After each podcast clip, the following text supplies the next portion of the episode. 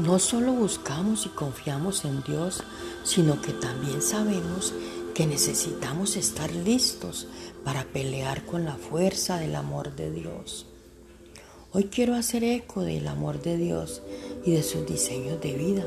Lucha por tu hogar, lucha por tus hijos, lucha por tu derecho a vivir libre de culpa y condena, lucha por tu derecho a vivir bajo el perdón, misericordia, amor de Dios y no estés atado al legalismo. Lucha por tu derecho a ser feliz, lucha por los sueños que Dios ha puesto en tu corazón, lucha por lo que es importante para ti. Necesitamos tener mucha fe y amor. Eso significa ser fuerte, no rendirse y sobre todo lo que hagas confiar en Dios porque Él está luchando contigo y por ti. Niégate a conformarte con nada menos, que todo lo que Dios tiene es para ti y agradece que con Dios de tu lado no hay manera de que puedas perder la batalla. Por favor, repite conmigo.